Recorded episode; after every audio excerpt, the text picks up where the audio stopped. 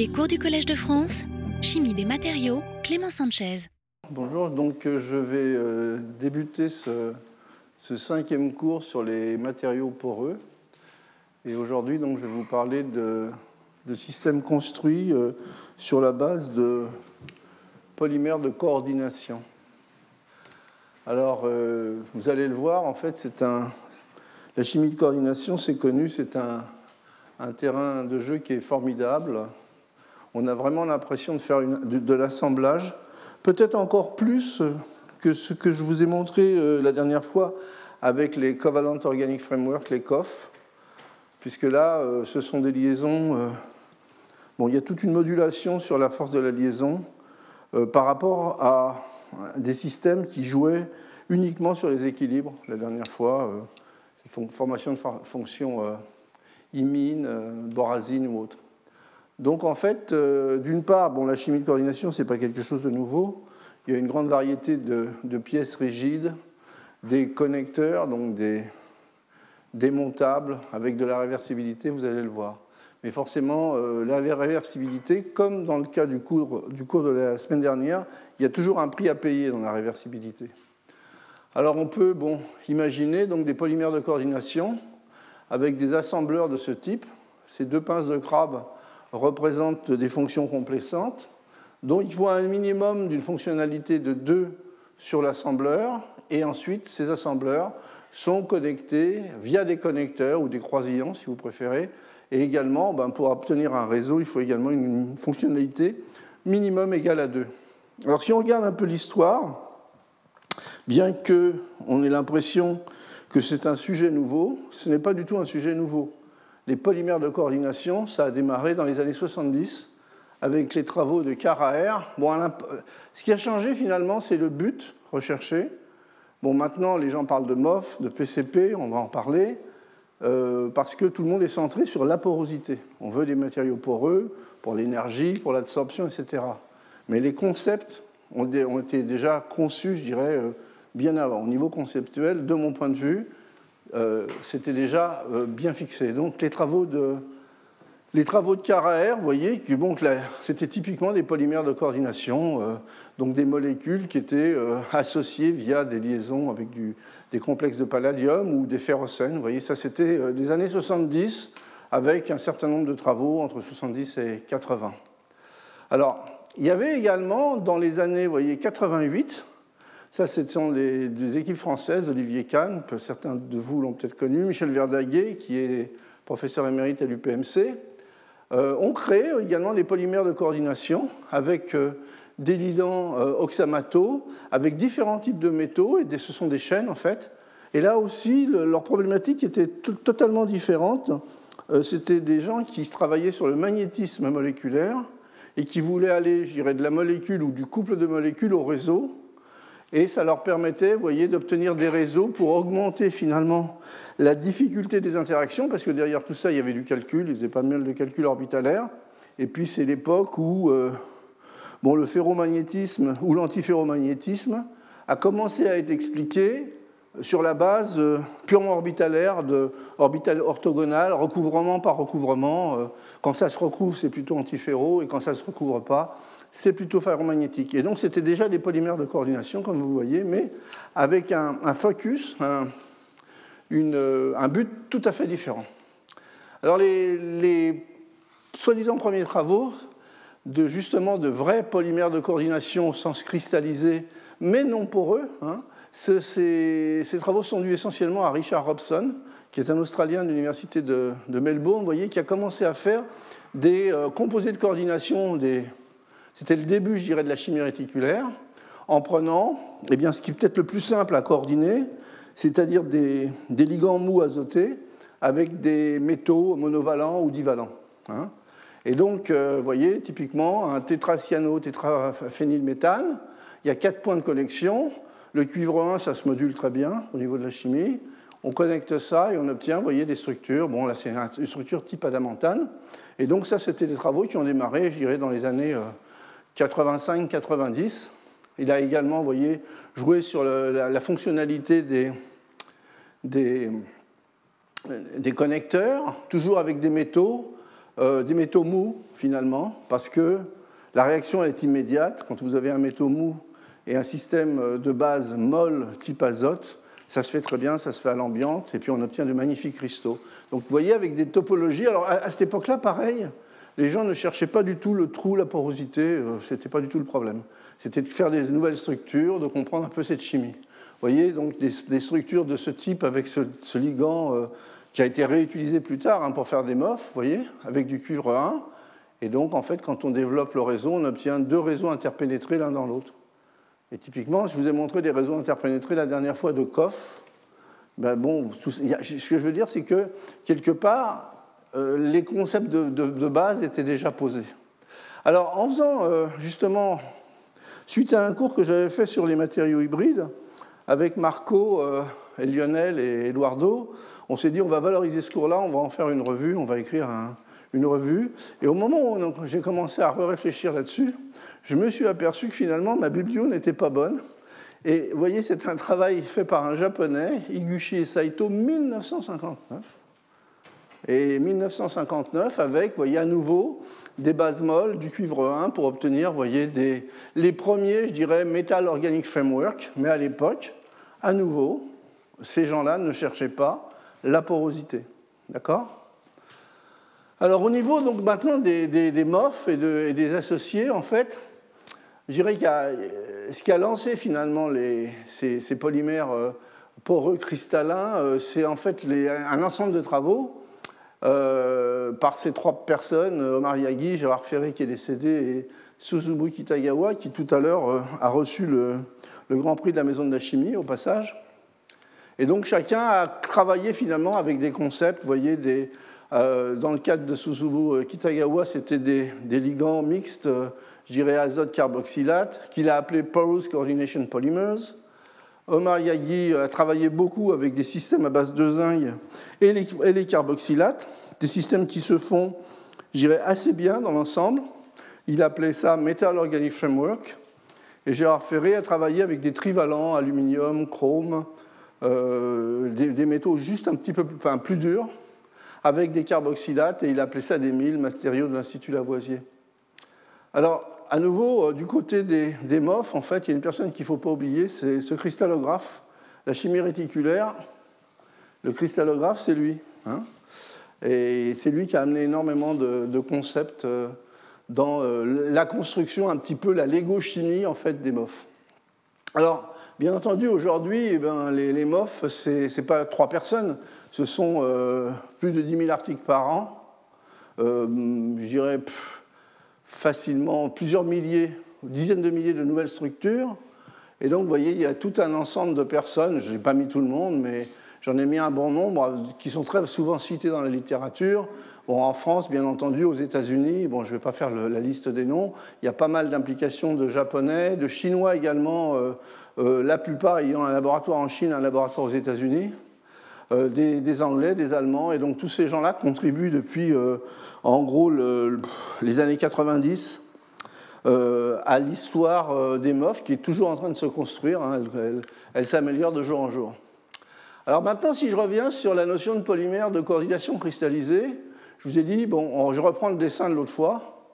en fait, ce sont des, édifices construits à partir de montants haut de croisillon. Hein, et euh, ces montants et croisillons, eh bien, vous allez voir que les propriétés ne sont pas exactement les mêmes que ceux que je vous ai décrits la, dernière fois. Et tout montage pour aller vers une cristallisation, il faut avoir des possibilités de correction, je vous ai dit. Et ça veut dire possibilité de correction de l'édifice. Ça veut dire, euh, d'une part, que quand on construit ça, ben, on, on ne soude pas les croisillons, parce qu'après, euh, c'est difficile. Euh, et on donne de la réversibilité au système. Alors, comment fait-on d'une façon très générale pour obtenir des polymères de coordination? On part de métaux euh, avec leur ligande, euh, on rajoute un ligand au minimum bifonctionnel, et on, généralement, on chauffe. Et donc, ce qui se passe là, c'est que vous avez une compétition entre les liaisons d'association via la complexation et les, réactions d'hydrolyse-condensation de ces systèmes-là, qui pour la plupart ne demandent qu'à commencer à s'hydrolyser, à condenser. Et c'est là que ça devient beaucoup plus compliqué que les coffres. D'accord? Donc en fait, avec des, cations mécaniques ou clusters qui servent de, de, croisillons et les assembleurs organiques, eh bien, ce sont les assembleurs organiques, je vais vous en décrire quelques-uns, mais que l'on a vu déjà dans les cours précédents. Alors voilà, les montants assembleurs organiques. Je dirais, euh, la chimie de coordination, bah, il y a les ligands L, simplement d'honneur, tous les ligands azotés, quelque part. Donc ça, s'il y a une très très bonne dynamique, ça se fait relativement facilement. Et puis les ligands qu'on appelle ligands X, hein, qui sont en fait les ligands en fait, qui se déprotonent à un moment pour créer des carboxylates et se fixer euh, avec une, une, liaison qui est différente de la liaison azote-métal. Et les azolates, mais les azolates font partie de la famille, j'irais des ligands L. On a également quelques travaux avec des ligands, mixtes, bien entendu. Alors au niveau des, clusters de métaux, il y en a un grand nombre qui a été répertorié. Vous voyez, des métaux euh, euh, cuivre, zinc, beaucoup de travaux sur le zinc au début. Euh, peut-être parce que c'est une chimie qui est, plus facile, plus accessible au niveau de la chimie, je dirais, sol-gel, hydrolyse-condensation. Mais bon, il y, a, une quantité absolument énorme de connecteurs qui sont, vous voyez, pour un grand nombre d'entre eux, lorsqu'on reste sur des métaux euh, mous sont des systèmes qui ne sont pas trop condensés. Quelque part, c'est peut-être plus simple à manipuler. On a des systèmes qui sont carrément euh, atomiques, en fait, un seul métal, des dimères, des trimères, donc c'est relativement plus facile. Alors évidemment, on peut travailler finalement la synthèse de ces matériaux de telle façon à obtenir des fonctions supplémentaires. Bon, un exemple simple, Bon, j'ai ma source de métal, j'ai mon ligand, je les connecte, donc c'est vraiment du cartoon. Hein. Euh, et je peux ensuite, par exemple, rajouter sur ces fonctions-là un greffage covalent. Ou bien ben, je pars d'un greffage covalent ou une modification par coordination que je couple avec un, greffage covalent ou une réaction de chimie clique, comme on en a vu un, grand nombre dans les, exposés précédents. Alors, le ligand, par exemple, je dirais un ligand assez, utilisé, assez simple, vous voyez, ça peut être un dicarboxylate avec une fonction amine ici, euh, ou une fonction cliquable. Bon, l'amine, je peux la transformer, etc. Donc, euh, pour tout chimiste, on voit tout de suite, en regardant ce schéma simplifié, euh, les nombreuses possibilités qu'offrent finalement les MOF et leur fonctionnalisation. Juste pour préciser un petit peu les choses, on fait un MOF avec une fonction amine, je ne parle pas des métaux. ensuite, dans des conditions douces, on le transforme en en, N3, et ensuite on fait une réaction clic en présence de cuivre pour obtenir une fonction supplémentaire. Et ça, c'est un exemple qui vous fixe un peu les idées, mais c'est quelque chose qui est assez classique pour le chimiste organicien. Alors au niveau des propriétés qui sont étudiées avec les MOF, eh bien, ce sont essentiellement, vous voyez, les mêmes propriétés que l'on retrouve d'une façon générale avec tous les matériaux poreux, c'est-à-dire de la séparation du stockage des gaz, de la séparation type membranaire, du biomédical, de l'énergie, de la catalyse, euh, de la dépollution, de la photocatalyse. Donc aujourd'hui, je vous montrerai très peu d'exemples vraiment centrés sur ces applications parce que j'avais déjà, déjà fait un cours sur les matériaux hybrides et leur application où j'avais déjà donné un certain nombre d'exemples, donc je ne souhaiterais pas me répéter de façon trop forte euh, et donc, si je reprends finalement les polymères de coordination, juste une slide au niveau appliqué. Donc, en fait, le schéma global d'obtention, c'est ça. Donc, c'est compétition entre complexation et hydrolyse-condensation avec différents métaux et on peut obtenir des matériaux avec des pores, des trous qui peuvent être plus ou moins sélectifs, qui peuvent absorber, qui peuvent avoir différentes propriétés.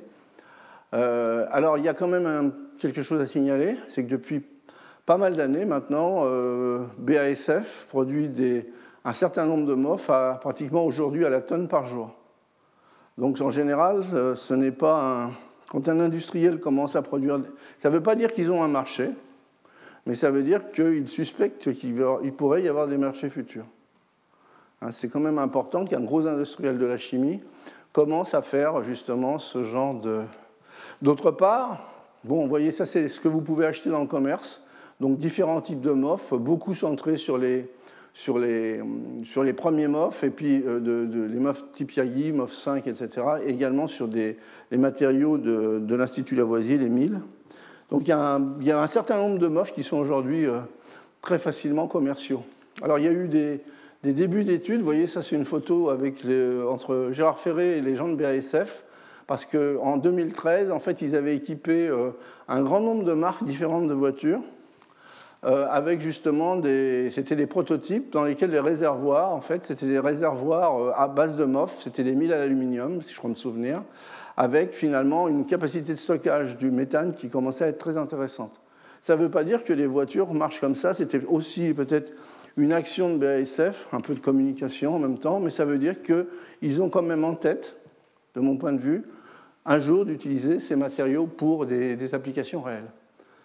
Alors, euh, stabilité des matériaux dans les conditions d'usage. Si on va vers l'application, soit on veut avoir vraiment des systèmes stables, soit on voudrait avoir des systèmes labiles parce qu'il faut qu'ils s'éliminent, euh, je dirais, euh, après, quand on se lave par exemple, ou des choses de ce type.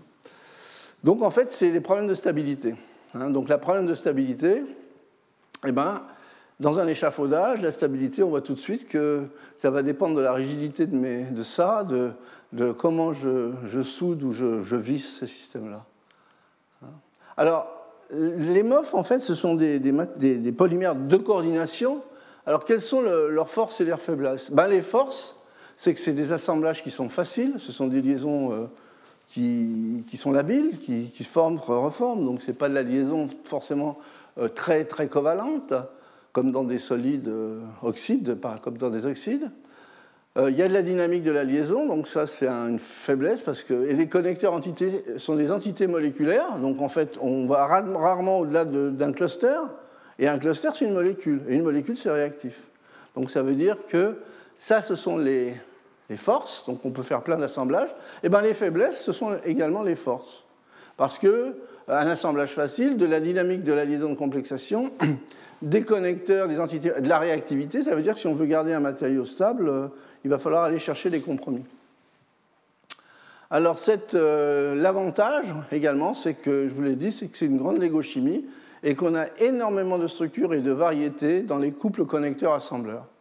Et donc ça, ça va donner, je une richesse supplémentaire pour essayer de compenser finalement les limitations, les faiblesses des systèmes. Alors au niveau de la stabilité thermique, euh, ce qui est reporté dans la littérature, ce sont des, systèmes qui en général se décomposent entre 250 et 500 degrés. Euh, la bonne moyenne, c'est 350, euh, avec en fait des, maximums pour ce carboxylate de lithium qui se décompose à 610 degrés, mais globalement, la décomposition, c'est la décomposition, je dirais, en gros, habituelle de la matière organique. Stabilité chimique, eh bien, il y a des applications où, même si c'est en voie gaz, ce sont des gaz qui peuvent contenir de l'eau, donc il y a de l'humidité.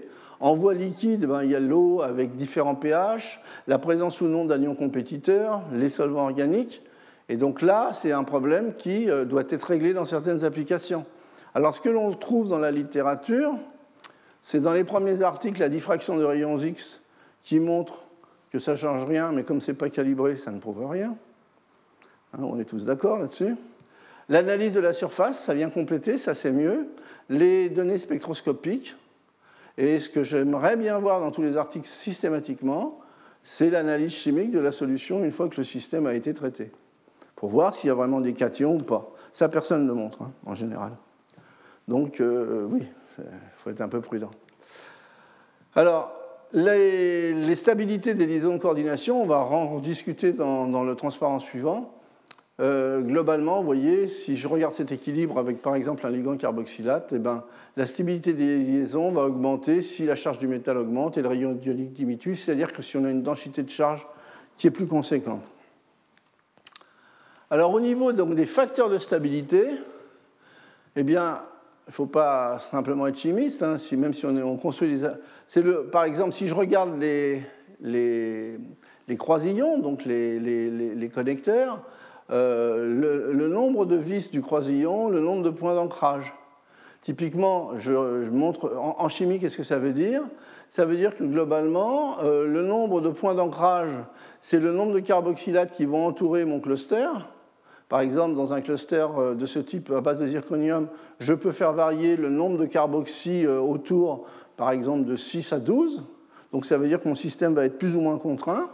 Et puis, le nombre de vis du croisillon, c'est le degré d'oxolation, le degré de, d'oxydes que je forme, de pseudo-oxydes, hein, ce ne sont pas des oxydes, ce sont des molécules, hein, quand même, je tiens à vous le dire. Et donc ça, c'est un critère de stabilité. Ensuite, au niveau du ligand, eh bien, euh, la rigidité du ligand des, montants va être importante. En particulier, si vous regardez une substitution nucléophile, euh, je dirais euh, SN1 ou SN2, ça ne change rien dans ce cas-là.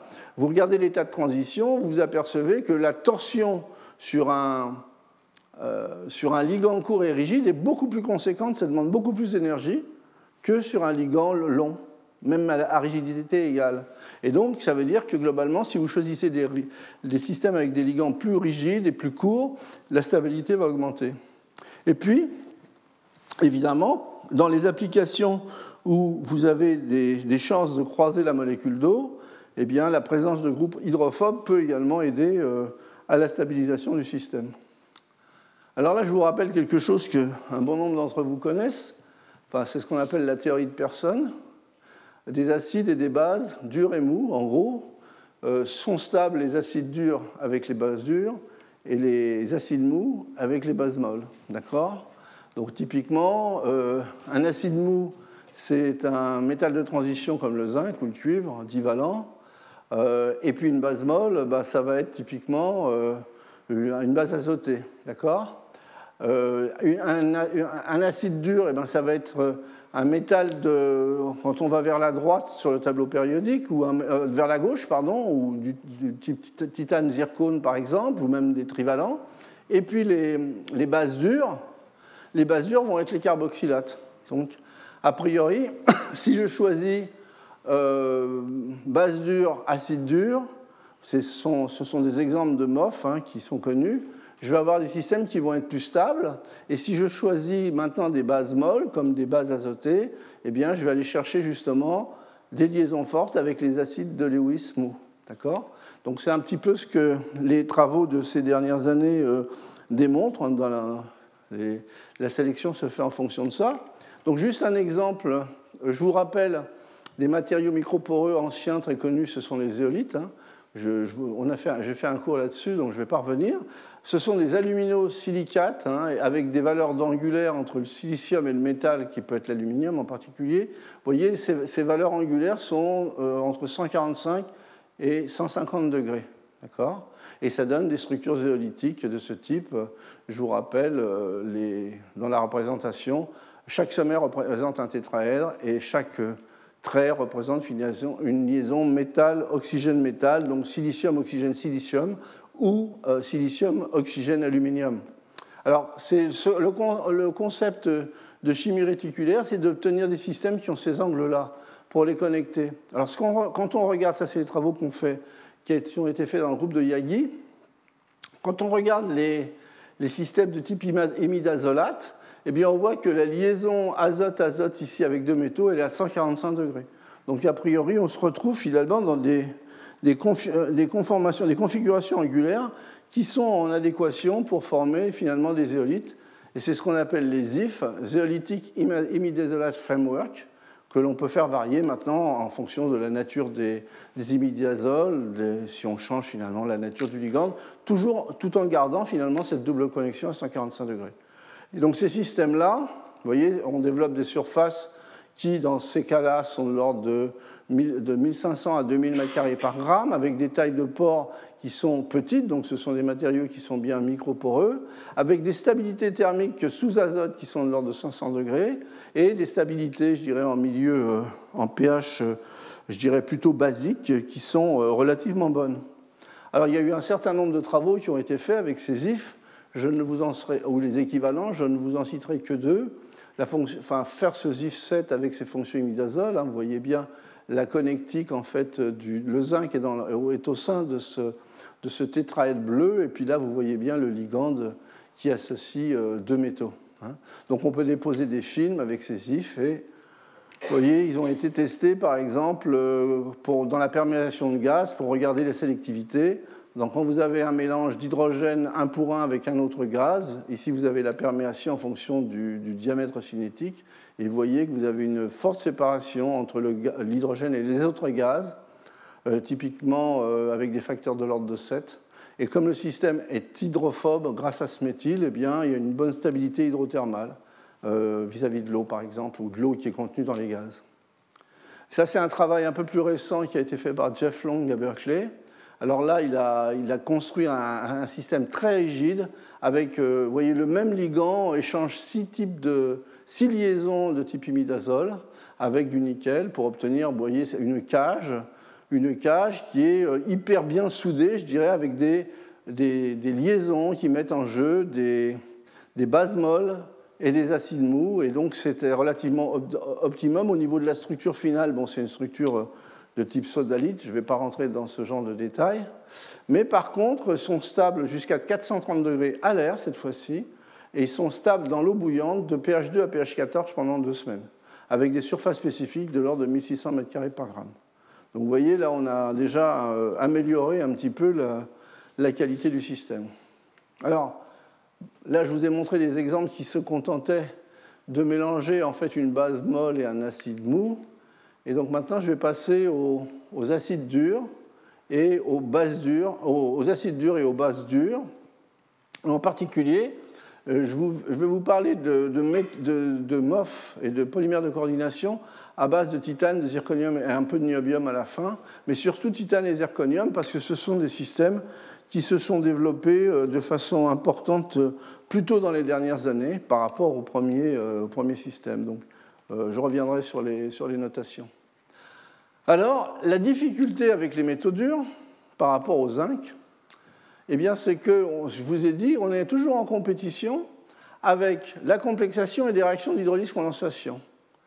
Et comme de toute façon, il y a toujours une source d'eau dans la plupart des préparations, euh, soit c'est dans l'eau directement, soit c'est du non hydrolytique, ça génère également de l'eau, il y a des carboxylates, il y a des alcools. Donc on a toujours en compétition des réactions d'olation, d'oxydation et de complexation. Et les connecteurs, très souvent, je dirais pas d'une façon totale, mais très souvent, les connecteurs de cette chimie-là sont des clusters oxométalliques. Cluster oxométallique de titane, bon, il y en a un grand paquet qui a été reporté, alors avec des tailles, voyez des tailles différentes simplement parce que vous avez un degré de condensation, ici c'est le degré de condensation ou le nombre de moles d'eau par rapport au titane, qui augmente, et vous obtenez des systèmes qui sont de plus en plus condensés, voyez. Donc globalement, vous avez une stabilité qui augmente quand le nombre de, vis au sein du, du croisillon augmente. Ça, c'est une tendance générale. Et ça, ce sont des alkoxydes de titane euh, qui sont simplement recouverts par des groupements alcool. Quand vous commencez à rajouter des, des ligands carboxylates, euh, le ligand carboxylate, avec tous ces métaux durs, très souvent, bon, vous avez plusieurs modes de liaison possibles, je dirais le, le chélate sur le même métal ou le pont, pour faire simple, il a tendance énormément à se positionner en pont.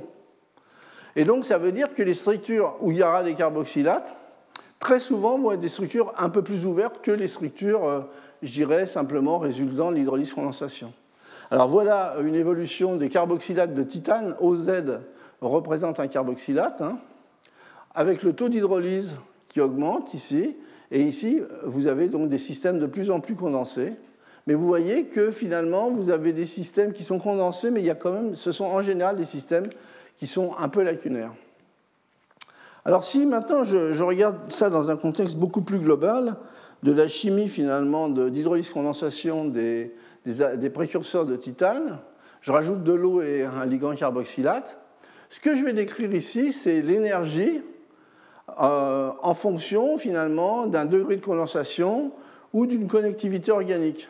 Sachant que le système le plus stable de la famille, bah, ça va être l'oxyde de titane, TiO2, euh, et puis que je vais avoir toute une série de possibilités de formation de clusters. Tout ça, c'est des petits puits de potentiel locaux.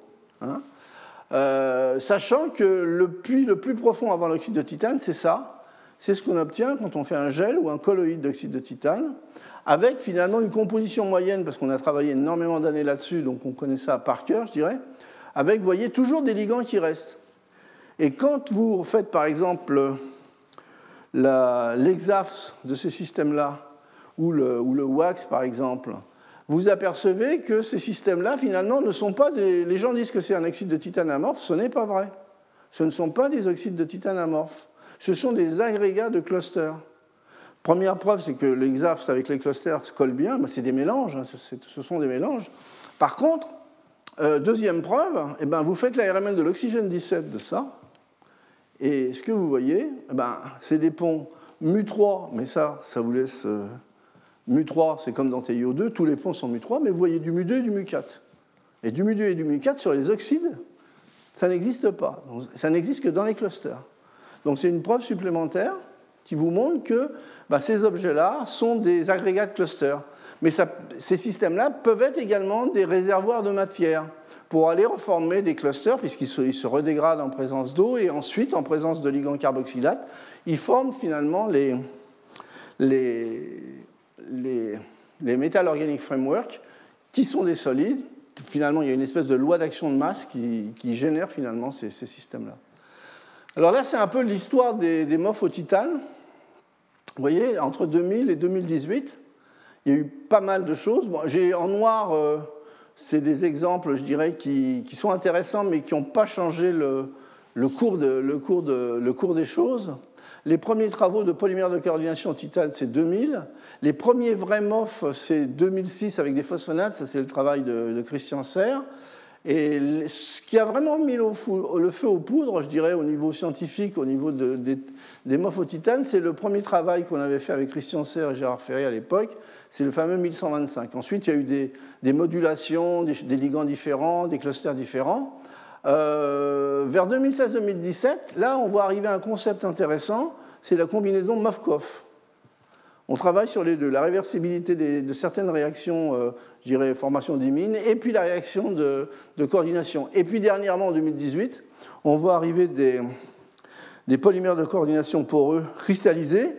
Très intéressant, ce dernier travail, c'est encore un travail de Christian, euh, qui montre finalement que par des réactions directement à l'état solide, on peut transformer un MOF en un autre MOF. Et ça, ça ne s'était jamais vu jusqu'à maintenant. Alors rapidement, vous voyez, bon, je, vais vous montrer quelques exemples. Hein. Donc ça, ça résume un peu la situation. Avec des ligands, vous voyez ici, on avait essayé des, dendrimères benzyliques.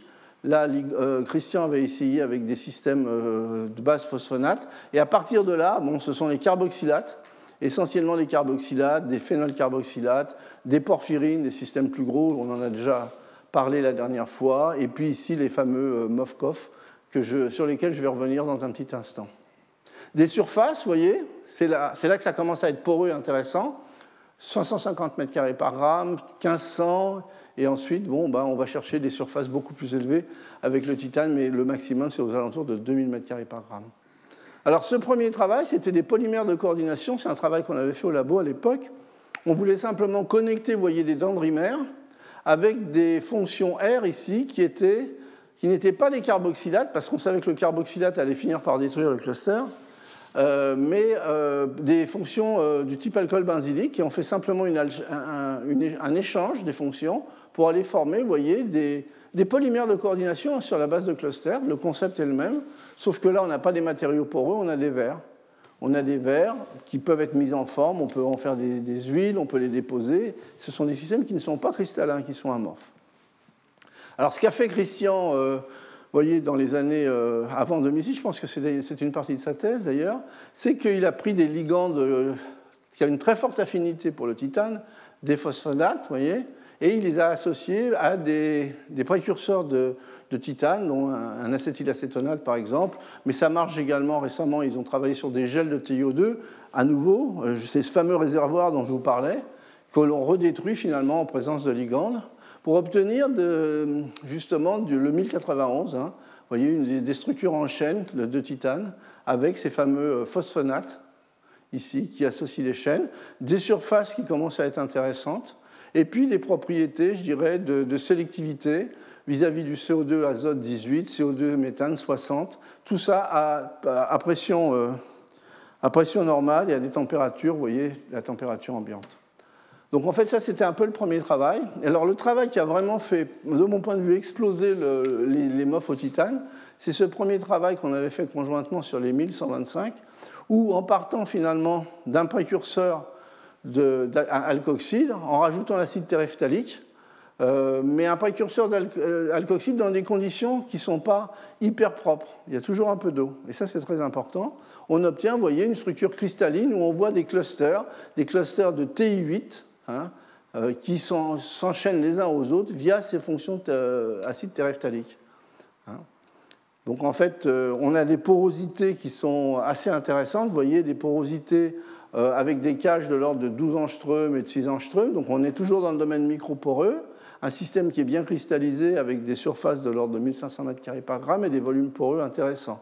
Vous voyez, ça donne ça dans une autre vue. Vous avez les clusters en TU8 qui sont connectés par ces terephthalates et qui en fait délimitent deux types de cages, la grosse cage et la petite cage, mais toutes les deux restant, je dirais, dans un domaine microporeux, c'est-à-dire, je vous le rappelle pour ceux qui n'étaient pas là, ça veut dire avec des pores en dessous de 2 nanomètres. Hein. Au-dessus de 2 nanomètres, ça s'appelle des matériaux mésoporeux. Donc, euh, par contre, au niveau de la chimie, je vous ai dit, eh bien, finalement, ce qui marchait le mieux, c'était des systèmes où, finalement, il y avait déjà un certain taux d'hydrolyse. Alors, une étude qu'on a fait avec, euh, avec Laurence et Christian, c'est finalement de partir de d'autres types de clusters, pas exactement le même, mais on y a été, je dirais, avec voyez, des clusters qui n'ont rien à voir avec la structure. Ça veut dire que globalement, on a un composé intermédiaire que l'acide vient redégrader pour aller former la forme stable. Hein, donc l'histoire que vous lisez de la Lego, je pars de A jusqu'en B, c'est pas toujours vrai, c'est même pas souvent vrai. Il y a toujours une série d'équilibres, et le système se refait, se défait et se forme. Alors évidemment, la loi d'ascension de masse vous permet d'obtenir un système qui est cristallisé à la fin. Donc vous ramassez le système, vous faites la, la cristallographie. Mais tout ce qui s'est passé en solution, c'est pas A plus B plus C plus D. C'est pas comme ça. C'est beaucoup plus compliqué. C'est simplement ce que je voulais vous souligner. Donc voilà, donc on obtient ce, cluster, et en fait, ce cluster, on a tout de suite regardé les propriétés photochimiques. Et ça, ça a aussi euh, mis beaucoup de, Ça a donné du grain à moudre, parce qu'on avait un système qui n'était pas un oxyde de titane, mais qui avait des possibilités de photochimie, et donc en particulier, excité par une radiation, eh on pouvait réduire l'alcool benzylique et le, titane, lui, se transformait en titane 3, puis c'était réversible. Donc ça veut dire que là, on ouvrait dans, cet article non seulement un nouveau système euh, MOF à base de titane carboxylate, mais également euh, on levait le rideau de tout ce qui est photochimique. Alors évidemment, ben, derrière, il y a eu un certain nombre de travaux qui étaient très intéressants. Par exemple, passer du, du, terephthalique à l'aminoterephthalique, il n'y avait qu'un pas on obtient la même structure, mais cette fois-ci, comme on a un système qui est conjugué ici, eh bien, au lieu d'avoir un matériau blanc, on va avoir un matériau jaune. Simplement, on conjugue le système, on se déplace vers les grandes longueurs d'onde et on absorbe mieux la, radiation visible. Alors ça, c'est un premier travail qui a été fait en 2012 par des collègues chinois qui ont montré finalement que ce système-là permettait la photoconversion du CO2 en ion formiate en utilisant euh, un réactif sacrificiel. Et donc c'était un peu, j'irais aussi le démarrage finalement de tous les travaux euh, basés sur les, les, les milles, les MOF au titane, qui regardent finalement les aspects conversion de CO2, photoélectrolyse, etc. Alors, bien entendu, ben, je vais assez rapidement sur certains travaux. Euh, le, pas, suivant, c'était simplement d'utiliser les mêmes concepts, de rajouter un petit peu de platine comme co-catalyseur, et puis d'exciter avec de la lumière visible puisque l'amino permettait l'absorption, et justement d'obtenir finalement de la production d'hydrogène. Ça, c'est un travail. Bon, je dirais que tout ça, ça, découle finalement de la même logique. Après, euh, il y a eu un certain nombre de travaux, euh, toujours sur le 1000 amino, le 1125 amino, qui ont permis d'utiliser finalement ces systèmes euh, pour séparer les gaz acides en particulier. C'est un travail à nouveau de l'équipe de Serre, vous voyez.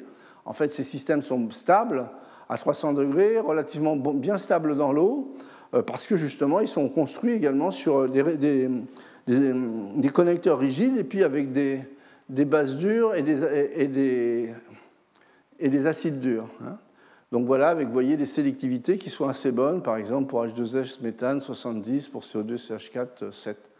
Donc ça, c'était là, ce sont des travaux que nous avons faits en collaboration avec Caroline et le groupe de Cave où ce sont des, travaux, je dirais, beaucoup plus centrés sur la compréhension à la fois des propriétés optiques et de photocatalyse de ces fameux 1125. Euh, Alors ces, systèmes, euh, à base de, de titane, 1000 aminos, de 1000 aminos, donc d'acide téréphthalique aminé. Bon, été, il y a un certain nombre de publications où finalement ce 1000 aminos qui absorbe dans le visible et qui est capable de transporter des charges peut être euh, utilisé un peu comme euh, les colorants dans la cellule de Grotzel, c'est-à-dire des photosensibilisateurs. Ça peut être utilisé comme photosensibilisateur, et à partir de là, vous voyez, si on fait une, une électrode en carbone vitreux euh, mixte entre l'amino, euh, le, 1000 amino, le 1125 amino et du TiO2, eh ben, on a le photosensibilisateur ici, et évidemment, eh bien, il va y avoir des modifications de réponse du photocourant au fur et à mesure, par exemple, que l'on modifie le couple redox de l'herbicide qui est le clétodium. Donc ça peut permettre de faire un capteur avec des taux de détection de l'ordre de 0,3 micromol par litre, vous voyez, sous lumière visible. Bon, c'est quelque chose d'assez simple.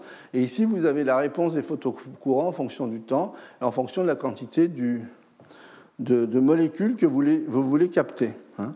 Donc en fait, ça, c'est une utilisation qui paraît... En fait, c'est dans cet exemple-là, on se sert du, du mélamino comme d'un colorant exactement comme d'un colorant qui permet justement d'absorber la radiation euh, lumineuse et de transférer les charges au TiO2. Et ensuite, la, boucle est bouclée avec le couple redox de cette molécule organique. Et le courant généré ben, vous donne finalement un moyen de capter euh, cet herbicide. Ça, ce sont des travaux un peu plus récents, toujours avec le mylamino, qui est relativement stable, donc qui peut avoir également, on peut le dégrader de façon, euh, de façon contrôlée. Euh, et donc ça, c'est un vecteur finalement d'un agent euh, antidote, en fait, euh, la prolixédine, qui est utilisé pour traiter les empoisonnements aux organophosphorés. Le sarin, typiquement, c'est un gaz très dangereux. Hein. Et donc, en fait, c'est ce système-là qui permet finalement de, traiter au niveau des gens qui sont empoisonnés,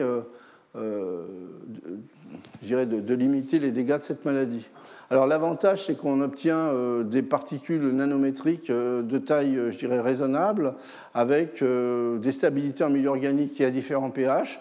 Elles se dégradent finalement en milieu aqueux, mais on peut finalement délivrer ce genre de, de principe actif de façon relativement contrôlée.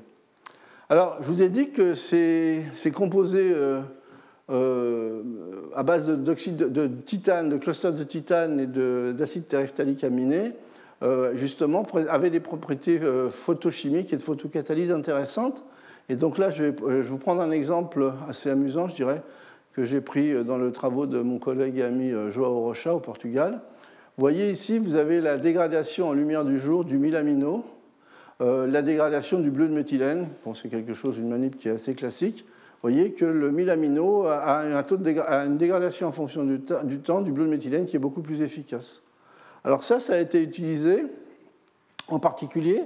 Il y a des travaux relativement récents où on dépose finalement ces, ces au titane sur des textiles, euh, sur des tissus, pour justement euh, les utiliser comme euh, nettoyeurs de tissus pour la photodégradation. Vous voyez, ce sont des travaux 2017, 16, 15, 14. C'est relativement récent, tous ces travaux-là. Alors l'exemple que je voulais vous montrer, c'est celui-là c'est les revêtements pour moustiquaires à base de 1125.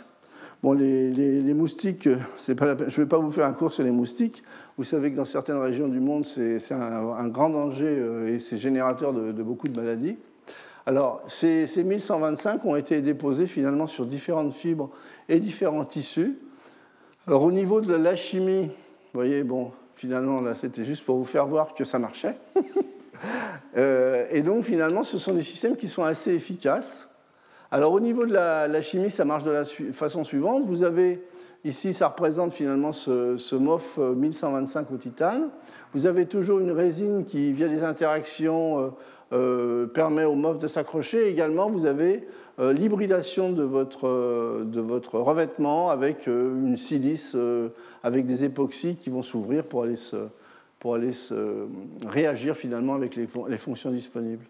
Alors ça donne quelque chose de ce type, c'est vraiment un dessin euh, très grossier. Vous avez le, le, le, mil qui est photocatalyseur, qui s'associe facilement avec les OH finalement du tissu. Hein. Je vous rappelle, ce sont en général des, tissus, il y a toujours des, des, oui, des fonctions euh, alcool hein, sur les tissus. Et euh, vous avez également la résine qui sert finalement euh, à augmenter. C'est un agent de pressage qui permet de, donner une meilleure résistance au froissement et à la stabilité dimensionnelle. Donc c'est un composite où la phase active, c'est le 1000. Alors voilà ce que ça donne. Ici, c'est la mortalité des moustiques en fonction de la concentration en 1125 dans le composite que vous avez dans le tissu. Alors vous voyez que sans lumière, à 6 grammes par mètre carré, vous avez des mortalités qui sont de l'ordre de 15-18%. Par contre, sous, lumière, eh vous avez des mortalités de 100%. Et évidemment, en fonction maintenant de la nature euh, chimique du tissu, eh vous avez des petites variations au niveau de l'efficacité. Alors, en fait, d'une façon globale, sur l'ensemble des tissus, ça assure 68% de mortalité, même après 5 cycles de lavage. Ça veut dire que le système tient sur le, que le tissu est recyclable. Et ce qui se passe finalement, c'est que euh, le 1125, son premier rôle, c'est de faire une petite photodégradation de la, de la résine qui libère du CO2. Le CO2, en fait, est capté par les moustiques, ça les attire. Et à ce moment-là, quand ils arrivent sur le tissu, quand ils se posent sur le tissu, il y a une deuxième réaction qui aujourd'hui n'est pas encore connue avec le 1125 qui dégrade finalement, qui, tue le moustique. Donc voilà, c'était juste un, exemple un peu amusant de l'utilisation de ces mofs de titane. Alors les, les, systèmes, les, polymères de coordination à base de titane ont beaucoup évolué. Hein. bon, là, c'est un autre exemple où finalement on utilise euh, l'acide benzoïque dans une première étape avec euh, l'isopropoxyde de, titane.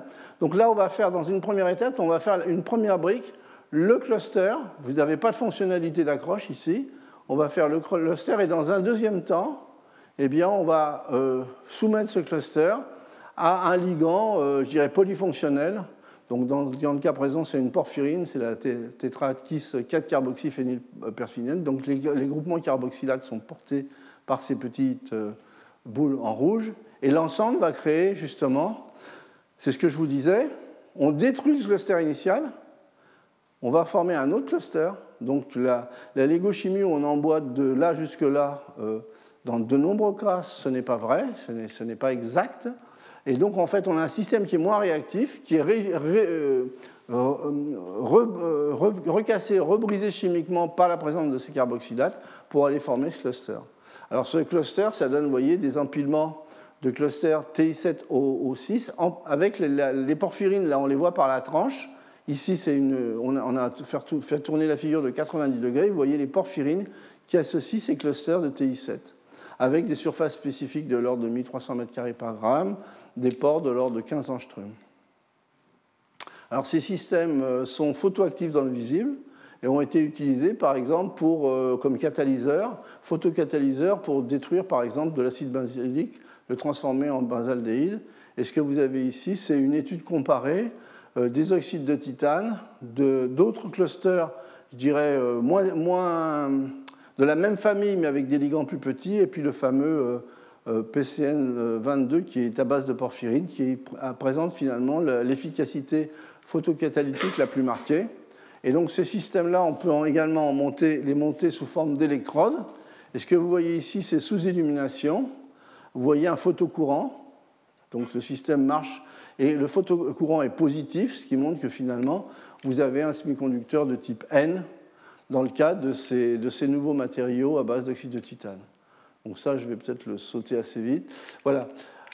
Et donc là, c'est un exemple un petit peu qui sort euh, du rang parce que c'est un des rares euh, euh, polymères de coordination cristallisés à base de titane 3. Vous savez que le titane 3 est assez difficile à stabiliser, mais dans des conditions justement sans, oxygène et de façon avec des solvants très propres, on arrive à, en utilisant l'acide terephtalique, un titane trivalent qui va se mettre en octaèdre, ben on retrouve finalement les structures qui avaient été décrites par Ferré avec le chrome ou avec le fer, les fameux 1000, 1051. Euh, euh, c'est un exemple intéressant parce que euh, au niveau de l'application, c'est pas intéressant.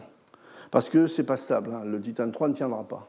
Par contre, pourquoi c'est intéressant? Parce que vous avez un système 100% de titane 3, ça veut dire que tout le monde est D1, les orbitales, c'est D1 pour tout le monde. Et si je travaille proprement et je fais une électrode avec ça, euh, forcément, j'aurai quand même un petit peu d'oxygène qui va me faire du D0. Et, qu'est-ce que je vais obtenir comme résultat à la fin? Eh bien, je vais obtenir, ce qui est assez rare, un semi-conducteur à base d'oxyde de titane P. Ben oui, parce qu'au lieu d'avoir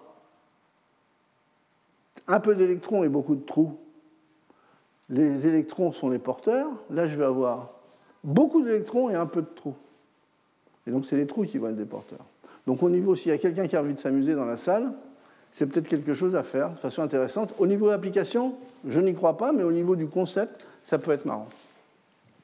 Alors, d'autres types d'approches, je vous ai dit ça, ça a été également une rupture de mon point de vue, c'est l'approche MOV-COF. Donc, première étape, on fait réagir, vous voyez, avec euh, l'aminotéréphthalique un alkoxyde de titane dans les conditions élastochiométriques qui permettent de générer ce petit cluster de TI6. Bon, ça, c'est des choses qui sont bien reproductibles.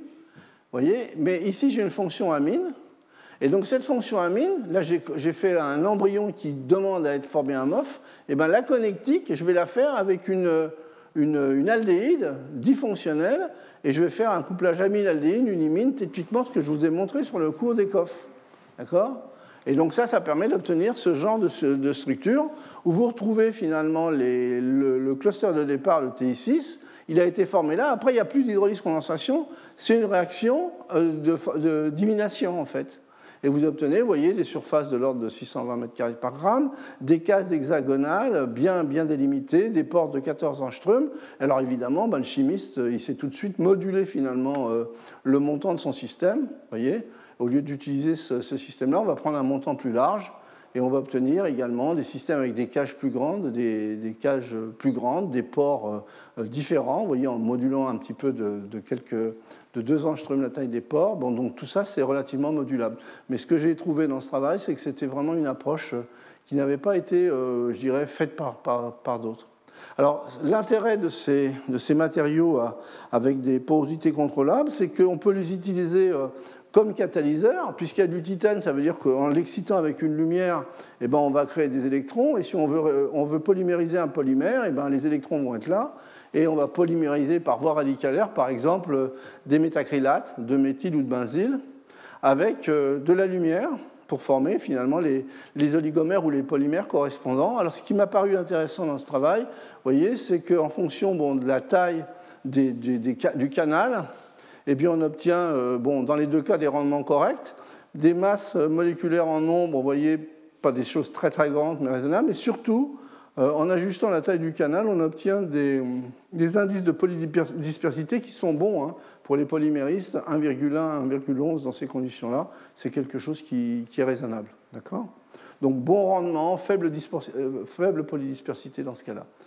Et ça, c'est un des derniers travaux justement de l'équipe de, de Serre qui sont repartis finalement dans la même logique euh, obtenir, voyez, euh, condensation des, espèces, euh, des espèces à base d'oxyde de titane et association via en fait des ligandes tétrafonctionnels, avec dans la solution, voyez, un peu d'acide formique qui joue le rôle finalement d'un modulateur, d'un modulateur par rapport aux, fonctions d'accrochage. Hein.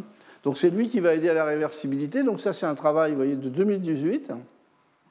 Et donc, ce qu'ils ont montré dans ce travail, c'est qu'ils obtenaient voyez, des clusters de type TI12 qui s'enchaînaient euh, via finalement ces ligands tétrafonctionnels, mais également avec des ponts carboxylates. Hein. les petits ponts rouges euh, représentent finalement les ponts formiates.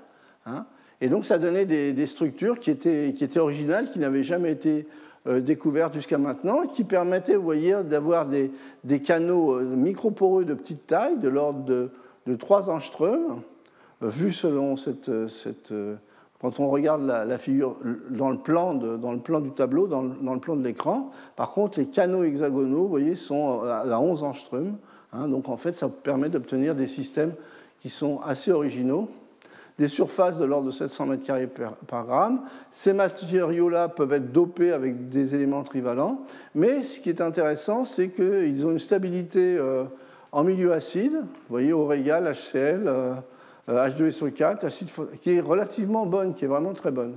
Hein, donc à, nouveau, c'est le couplage entre les bases euh, dures et les, et, les, acides durs qui permet finalement ces stabilités, plus, je dirais, les degrés de condensation de, du croisillon. Hein, vous voyez, on est, on à T12 au 24 qui commence à être. Alors la partie que je trouve encore plus originale dans ce travail, c'est justement qu'en partant de ce de ce nouveau polymère de coordination, ceci représente les clusters, hein, voyez Eh bien, par, réaction à l'état solide, simplement, pas par la solution, vous avez euh, fusion finalement des clusters pour faire des chaînes, des, chaînes euh, photoconductrices.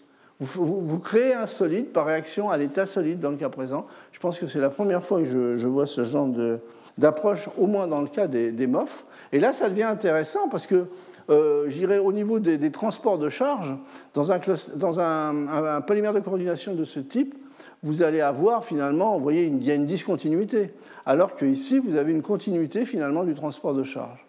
Donc le système est photoconducteur, avec des surfaces qui ne sont pas très élevées, mais c'est plus le concept qui est intéressant, bon, 700 m2 par gramme, photoconductivité qui n'est pas négligeable, et surtout, euh, ce qui a été fait dans ce travail, c'est qu'ils ont, euh, ont imprégné le matériau de tertiophène et ensuite ils ont polymérisé cet oligomère de thiophène via une polymérisation oxydative.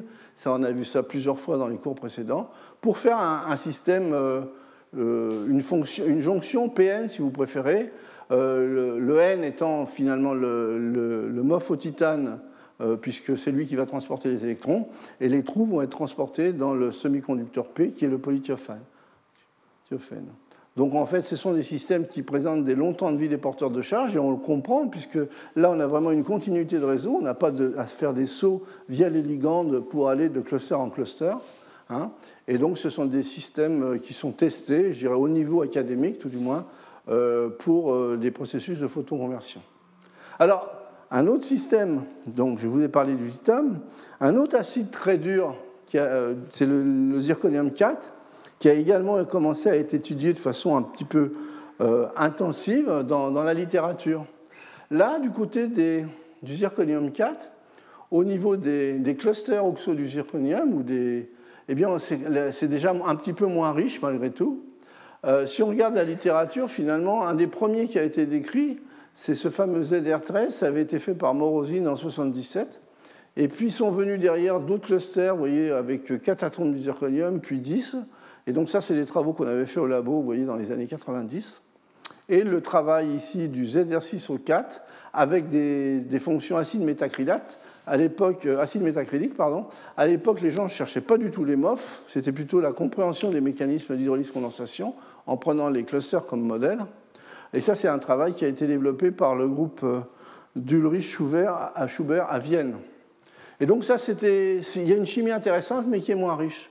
Alors quand on regarde maintenant ce qui se passe du côté des, des MOF à base de zirconium, bon, ben, il y a différents types de briques, mais il y a une brique qui est très très utilisée, c'est cette brique qui est un condensat de 6 atomes de zirconium en coordinance 8, voyez, avec euh, un cœur qui est un cœur, euh, je dirais, résultant des réactions d'hydrolyse-condensation, comme dans les cas, et puis une périphérie qui peut être couverte jusqu'à 12 fonctions carboxylates vous voyez ici les zirconiums en violet, hein, et vous, voyez, pardon, les zirconiums en, vert, et vous voyez ici les modes de carboxylate qui sont à nouveau pontants. Hein. je vous ai dit, dans, les métaux durs, la plupart du temps, le carboxylate est pontant. Alors, la connectivité de ce cluster, euh, c'est une connectivité qui est très souple, donc ça veut dire que c'est un système qui est robuste, qui est très souple et, qui est très souvent utilisé, puisqu'on peut faire varier, vous voyez, non seulement euh, la connectivité du nombre de carboxylates, 6, 8, 10, 12, donc le nombre de points d'accroche si vous préférez, et puis également on peut euh, jouer un petit peu sur l'état de condensation de, la brique, du, connecteur, euh, en, répartissant un peu différemment les ponts oxo et les ponts hydroxo. Et aujourd'hui, sur l'ensemble des MOF à base de zirconium qui sont décrits. Je dirais qu'il y en a à peu près 80 qui ont été reportés, avec des petites variations. Ce pas tous des, des MOF originaux. Ce ne sont pas, eh ben, il y a 46 MOF qui présentent des motifs de type euh, ZR6. D'accord? Alors, le premier travail qui avait été fait, vous voyez, c'est un, travail euh, partant finalement euh, du, du, cluster oxo du zirconium avec des fonctions carboxyliques et ensuite remplacer ces fonctions carboxyliques par finalement euh, des acides divalents soit de l'acide muconique, soit de l'acide terephthalique. Alors, quelque chose qu'on apprend quand on passe à cette chimie-là, c'est que cette brique ZR6, elle est hyper stable. Parce que contrairement à beaucoup d'exemples dans le cas du titane, eh bien là, c'est pas que je ne veux pas me contredire, mais dans, ce cas-là, on peut passer finalement de la brique élémentaire que l'on fait avec un, ligand monofonctionnel, on rajoute le ligand fonctionnel pour aller à quelque chose qui est construit à partir de la brique. Ça ne veut pas dire qu'il n'y ait pas d'équilibre, que le système s'ouvre, se ferme pas, mais ça c'est possible. Mais en tous les cas, ça peut être décrit de cette façon-là. Et donc ça c'est ce qu'on appelle un UIO 66 simplement parce que ça a été découvert par une équipe euh, de l'université d'Oslo. Vous voyez des surfaces de l'ordre de 1100-1200 m2 par gramme, à nouveau des systèmes microporeux, des systèmes stables à 500 degrés. Alors, une fois que la porte est ouverte, évidemment, il y a toutes les équipes qui se mettent à travailler avec différents ligands. C'est pour ça qu'il y a beaucoup de publications dans le domaine. Hein. C'est-à-dire que quand vous ouvrez une porte avec un nouveau concept, tout le monde vient euh, changer les ligands, etc. Ça, c'est un peu la, logique des choses. Alors, là, justement, un ensemble de ligandes dans lesquels vous allez pouvoir passer du terephthalique le plus court, un peu plus long et encore plus long. Et puis, bon, ça veut dire que vous allez jouer sur la taille des espaceurs. Comme la brique de, de base, le ZR6 est très robuste, eh bien, globalement, vous allez avoir une espèce de chimie linéaire ici, euh, une croissance finalement de la taille des pores, 6 angstroms, 8 angstroms, 10 angstroms, vous voyez, avec des surfaces 1200, 3000 m2 par gramme, 4000 m2 par gramme. Donc ça, c'est de la chimie un peu sur mesure, hein, euh, parce que justement cette brique est particulièrement stable. Alors, la chimie sur mesure, ben, il y a eu beaucoup d'études qui ont été faites autour, autour justement de cette brique ZR6. Par exemple, en modifiant le nombre de connexions euh, sur la surface euh, du croisillon, du, cluster. Voyez Ici, on va, on, va, on va coupler ça avec des systèmes qui sont connectés, trois fonctionnalités avec une connexion de 6, ici quatre fonctionnalités connectées 8 fois, ici connectées 10 fois, ici connectées 12 fois. Et à nouveau, ça va donner une variante dans les structures, euh, de, de, la taille des pores, par exemple, et également des surfaces spécifiques. Hein, donc finalement, ce sont des, travaux intéressants qui sont un petit peu en, continuité, de mon point de vue, avec les, travaux de, départ. Là, ce sont des, boulots qui ont été faits par le groupe de, Northwestern, par Omar Farah, qui sont assez jolis. Vous voyez, ce qu'ils ont fait ici, c'est qu'ils utilisent une fonction euh, pyrène. Bon, ça veut dire pyrène, ça veut dire que je vais aller chercher euh, un système fluorescent, éventuellement que je vais pouvoir quencher pour faire un capteur. Ça, je vous ai montré plein d'exemples les autres fois, avec une connexion euh, tétrafonctionnelle. Et à nouveau, je vais me mettre dans les conditions où je vais former mon cluster pour obtenir, vous voyez, des, petits ports. Une structure ici, vous retrouvez le pyrène connecté. Ici, dans les parties rouges, ici, ça, c'est le cluster. Je vais assez vite. Hein. D'accord Et donc, ça génère deux tailles de ports, des petits ports ici en, euh, latéralement, que vous voyez ici en violet, et puis des gros ports, vous voyez, que vous voyez dans, selon l'autre orientation. Hein. Et comme je vous l'ai dit, eh ben, une fois qu'on on tire sur le fil, eh bien, on obtient différents types de systèmes en jouant sur la, taille du ligand euh, et, donc des surfaces qui sont ajustables. Vous voyez, je crois qu'ici, on n'est pas loin des, optimums en MOF euh, avec du zirconium. Hein. je vous ai montré dans le, premier cours, le cours d'introduction, qu'on obtenait obtenir des, surfaces un petit peu supérieures à celle-ci. Vous voyez, pour euh, la même famille de matériaux à base de, à base clusters oxo du zirconium, eh bien, on obtient des surfaces qui vont jusqu'à 6000 m2 par gramme. Donc ça, c'est l'utilisation finalement pour une application. C'est assez récent également, c'est l'utilisation de ces MOF euh, de zirconium hein, contenant par exemple, voyez, des, molécules pyréniques. Euh, alors, ce qui a été recherché dans, euh, ce travail, c'était justement une, une non-compensation finalement des fonctions de connexion. C'est-à-dire laisser faire un MOF qui, en gros, avait cette structure cristalline, mais dans laquelle finalement on crée un certain nombre de défauts. En, par exemple, au lieu d'avoir une connectivité maximum de 12, on s'arrange dans les rapports stoichiométriques pour avoir une connectivité de 8 et on va créer des défauts et ces défauts vont permettre d'insérer finalement des molécules, par exemple, que l'on veut détruire. Et puis les défauts, quand il n'y a pas de carboxylate, ça veut dire quoi? Ça veut dire que eh ben, j'ai mon site acide de Lewis qui va être libre. Et si je veux faire une catalyse acide, eh ben, j'ai intérêt à avoir des sites acides de Lewis qui sont libres. D'accord?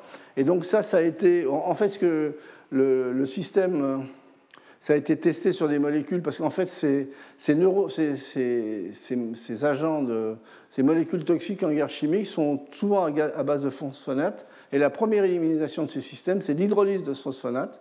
Donc ça, c'est une molécule modèle qui a été testée. Et donc on a une, efficacité, je dirais, assez importante sur l'hydrolyse du phosphonate.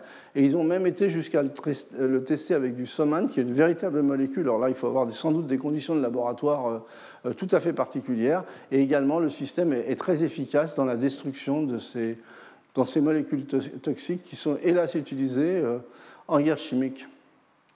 Alors, pour aller un peu plus loin, on peut utiliser justement ces MOF. Je vous ai parlé de, de propriété de luminescence. Bon, la propriété de luminescence, on va la faire, euh, on va, utiliser la partie organique pour, faire la luminescence. Et donc ça, c'est un travail qui a été fait récemment, euh, qui permet finalement la détection d'explosifs ou d'antibiotiques.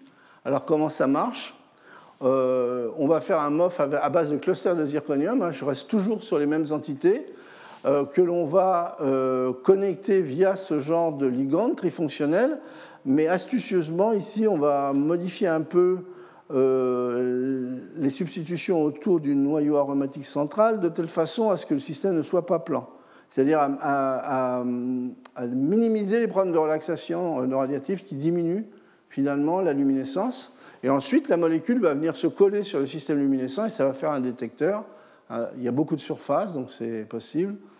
Donc en fait, ce système-là, avec ces connecteurs fluorescents, on peut suivre finalement l'absorption soit d'antibiotiques, soit d'équivalents, je dirais, d'explosifs, hein, des, molécules modèles, voyez, avec des sensibilités qui sont de l'ordre de 50 ppb et des taux d'absorption qui ne sont pas négligeables, c'est de l'ordre de presque du gramme, par gramme, avec des vitesses d'absorption qui sont assez rapides, de l'ordre de, quelques minutes.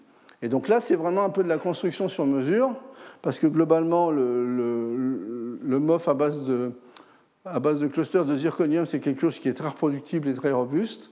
Et donc maintenant, on va jouer sur le ligand, ajuster finalement la, chimie du ligand pour obtenir finalement une réponse euh, euh, fluorescente intéressante que l'on peut éventuellement quencher euh, en présence d'une molécule qui vient s'absorber. Donc ça, ce sont des, chaînes de Z07. Là, je vais aller, regarde l'heure parce que je ne voudrais pas être trop long. Donc à nouveau, ce sont des, chaînes qui ont été publiées assez récemment. Donc là, je, vais assez vite. Et ça, c'est un des derniers exemples concernant le zirconium et le titane que je voulais vous montrer. C'est un travail qui vient de sortir, hein, qui est du 2018, euh, où finalement, on combine euh, dans le nœud de réticulation à la fois du titane et du zirconium en faisant un cluster OPSO qui, lui, va être, vous voyez, a un peu une forme de lanterne. Vous avez ici les, les 8 atomes de titane au sommet d'un cube qui sont chapeautés par part de deux atomes de zirconium avec des chimies qui sont quand même assez voisines au niveau de, la force des liaisons. Et donc ce système-là, finalement, il a été euh, créé en associant voyez, des, fonctions assez simples du type euh, terephthalate. C'est simplement un exemple, euh, je ne vais pas aller dans le détail des propriétés, mais c'est un, des premiers exemples où les gens couplent finalement cette chimie des, métaux à base de titane et à base de zirconium. Alors bon, le dernier, un des derniers exemples que je vais vous présenter justement, vous savez, il y a très peu de, il y a très peu de MOF à base de niobium. Ça, c'est des exemples qui sont très peu. Et j'ai trouvé que cet exemple qui a été publié par les, collègues de COS voyez, en 2016 était assez intéressant. Et là, il combine finalement des liaisons euh, molles, je dirais euh, euh, acide mou, base molle, avec des interactions électrostatiques. Alors, ce qu'ils avaient fait dans un premier temps, c'est que bon, le nickel, bon, va s'associer à cette pyrazine. Hein. C'est ce que je vous ai montré dans le cas des, IF, par exemple, c'est le même type de liaison. Euh, pour former, voyez, ce, système, mais il y a une charge qu'il faut compenser, puisque vous avez ici une molécule qui est neutre et ici vous avez un cation qui est divalent. Et dans le cas présent, en fait, cette charge est compensée par un octaèdre euh, chargé du SIF6. Hein. et donc, euh, on met en présence et donc on associe le système pour former voyez, des réseaux qui sont à la fois basés sur une liaison, euh, je dirais, acide-base euh, molle et faible, et puis également des interactions électrostatiques avec ces octaèdres qui viennent compenser la charge. Alors ces travaux-là avaient été faits antérieurement, ils avaient des sélectivités à certains gaz qui restaient assez moyennes. Alors ce qu'ils ont fait, et là ça a été vraiment la construction à nouveau de la cristallographie, ils se sont dit si on change un peu le connecteur euh, oxométallique qui permet de compenser la charge sur le nickel, euh, en particulier en changeant la taille de cet octaèdre, je vais forcément entraîner des distorsions, même si je garde globalement le même réseau, je vais, entraîner des distorsions assez notables qui vont me permettre de régler finalement la taille de mes fenêtres. Et ça, c'est ce qu'ils ont proposé, ça a l'air de marcher. Vous voyez ici, ça c'est le, système construit à base de, de, SIF6 euh, anionique, la fonction euh, diazotée qui connecte finalement les, différents métaux. Vous voyez ici, vous avez l'ouverture ici, hein, avec des octaèdres d'une certaine taille. Hein. Lorsque vous substituez, pour, juste simplement pour compenser la charge, ces octaèdres de silicium par des euh, octaèdres de niobium voyez, avec pratiquement dans les deux cas du fluor, hein, mais plus gros, eh bien, ce qui se passe, c'est que l'octaèdre est plus gros et donc ça pousse finalement le, ligand pyrazine. Vous voyez, ça le décale. Ça le décale et ici, ce que vous faites en les décalant, pour des raisons purement de, géométrie de structure, vous allez changer la taille du trou. Vous allez un peu faire un trou sur mesure. D'accord? Et en fait, ça c'est très intéressant parce que justement, ce nouveau matériau à base de, de nickel et de niobium, eh bien, c'est un matériau qui est très sélectif pour la séparation entre le propylène et le propane, qui n'ont pas des, différences de taille énormes. Vous voyez ici, c'est l'absorption en fonction de la pression. Alors vous voyez que le propane n'est pas du tout absorbé, alors que le propylène est bien absorbé. Donc ça permet finalement d'avoir euh, dans des mélanges propane-propylène, donc d'oléfine et de paraffine, c'est un, problème industriel important d'avoir des systèmes séparateurs sur des molécules qui sont très voisines, mais des séparateurs qui sont très très efficaces. Hein. Donc euh, en comparaison, si l'on compare maintenant les résultats euh, de ce nouveau MOF à, base de niobium à un tamis moléculaire à base de zéolite, ça c'est déjà, euh, déjà, utilisé au niveau de l'industrie, température d'utilisation 400 degrés, 423 Kelvin, pardon, haute pression, ici température ambiante, pression ambiante, Récupération du propylène, 26%, ici 100%, avec également des, puretés qui sont à peu près correctes dans les deux cas, mais également des vitesses en fait, de séparation qui sont nettement à l'avantage de ce nouveau euh, matériau de type MOF. Hein. Donc ça, c'est commercial, ça, ça ne l'est pas, mais je dirais que c'est un bon modèle avec des performances qui sont intéressantes.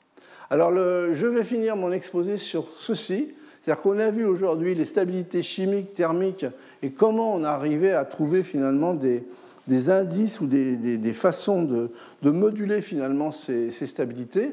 Mais il y a toujours finalement un défi qui reste, c'est que dans la plupart de l'utilisation des MOF, eh bien, même si vous obtenez des grandes surfaces, hein, euh, les MOF, très souvent, ont des modules Young. Vous voyez ici, ce qu'on reporte, c'est le module d'élasticité ou le module Young en, GPA, en gigapascal, en fonction de la dureté. Hein. Et vous voyez, les MOF se trouvent ici, dans cette zone. Euh, les polymères sont en dessous, mais bon, il y a également, ils peuvent présenter de l'élasticité de la plasticité. Les éolites sont là, les céramiques sont là, donc en fait c'est une zone un peu intermédiaire, mais au niveau par exemple des modules Young et des duretés, en fait, de nombreux MOF, même s'ils ont des très grandes surfaces, sont limites. D'accord?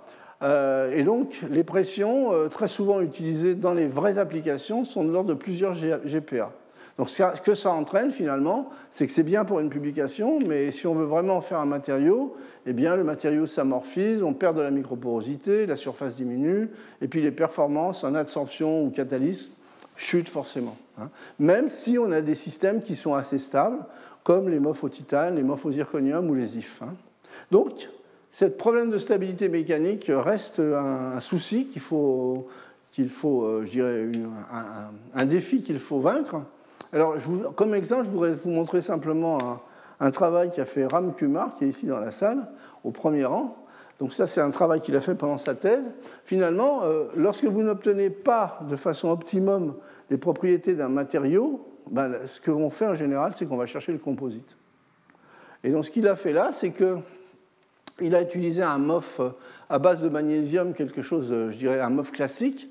Voyez qu'il y a ces propriétés-là au niveau de la dureté et du module Young, et il l'a renforcé par du graphène en faisant des ancrages covalents entre le graphène et le MOF, parce qu'un graphène, allez, voir le cours que j'ai fait sur les graphènes, il y a n graphènes possibles, et un graphène, c'est très facile de le carboxylater en surface.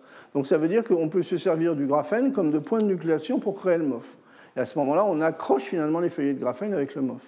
Évidemment, si on veut avoir un matériau qui a l'essentiel des propriétés du MOF et récupérer les propriétés mécaniques du graphène, il faut des taux raisonnables. C'est ce qu'il a fait. Vous voyez, ici, bon, ça c'est un, dessin, euh, je dirais, d'artiste, hein, mais donc les mesures ont été faites par nano-indentation. Et ici, ce qui montre, en fait, c'est les évolutions du module Young et de la dureté, en rouge ici, module Young et dureté, en fonction finalement du taux de graphène. Ce qui veut dire qu'il augmente de façon très conséquente pour des taux de graphène euh, qui sont de l'ordre de 3% en poids. 3-4%, c'est-à-dire c'est très peu. Et donc ça, c'est aussi c'est dû à deux choses. Je vous dis, le, le fait d'avoir ajusté l'ancrage euh, sur, euh, sur, le feuillet de, graphène en utilisant finalement des carboxyles sur le graphène comme point de nucléation pour le MOF. Voilà. Et donc au niveau, par exemple, des propriétés d'absorption ici, vous avez le, le magnésium de départ, et même, je dirais, il a augmenté finalement les propriétés d'absorption du, du, composite. On gagne sur la mécanique et on gagne également sur l'absorption, tout en restant raisonnable sur les taux de, charge que l'on rajoute, hein, le, taux de, le taux de graphène. Alors, j'ai fini mon exposé en vous rappelant, ces matériaux hybrides peuvent être microporeux ou mésoporeux. Bien, un grand nombre sont microporeux, mais on peut également accéder à des mésoporosités. Au niveau des propriétés, ben, on a plein de possibilités, comme dans le cas de la plupart des, matériaux poreux. En fait, c'est un peu une chimie à la carte. Il est clair que le pari, c'est les aspects de stabilité ou de non-stabilité en fonction de l'application. Euh, ce que je remarque, c'est que dans les dernières années, il y a eu énormément de progrès dans ce sens par rapport à des, premiers travaux qui ont été faits dans les années 90. Il y a eu énormément de, progrès entre, je dirais, 2003 et maintenant. Il y a eu beaucoup de travaux qui sont allés dans le sens d'un meilleur contrôle de la stabilité des systèmes. Donc en fait, ces sites d'absorption, la taille des fenêtres, tout ça c'est réglable. Les sites d'absorption sont accessibles, modifiables, donc on a une chimie qui est très versatile. Les aspects mécaniques, euh, eh bien, on peut les améliorer en fonction de la nature des, croisillons et des montants, mais également on peut euh, aller chercher des composites. Ça, c'était une, option intéressante. Euh, se pose toujours le problème pour certains MOF de la mise à l'échelle, mais quand même, euh, quand on voit ce que produit BASF, presque une tonne par jour, finalement, ce sont des choses qui sont raisonnables. Alors, je ne vous ai pas du tout parlé de la mise en forme des MOF.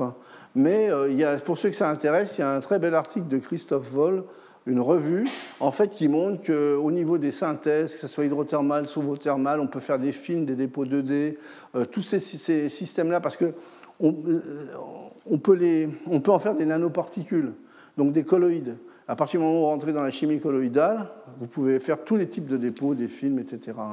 Et donc c'est aussi possible, je n'en parle pas parce que je ne veux pas être trop long, et donc, vous allez trouver dans cet article à peu près toutes les méthodes de déposition qui sont utilisées. Ça peut être du spray, ça peut être en fonction finalement de, la qualité des films, de ce qu'on veut obtenir. Voilà. Et donc, ma conclusion, ça sera ça pour aujourd'hui. Euh, en essayant continuellement, on finit par réussir. Donc, plus ça rate, plus on a de chances que ça marche. C'est simplement pour encourager ceux qui auraient envie de, de travailler dans le domaine des MOF. Voilà, je vous remercie pour votre attention. Retrouvez tous les contenus du Collège de France sur www.colège-2-france.fr.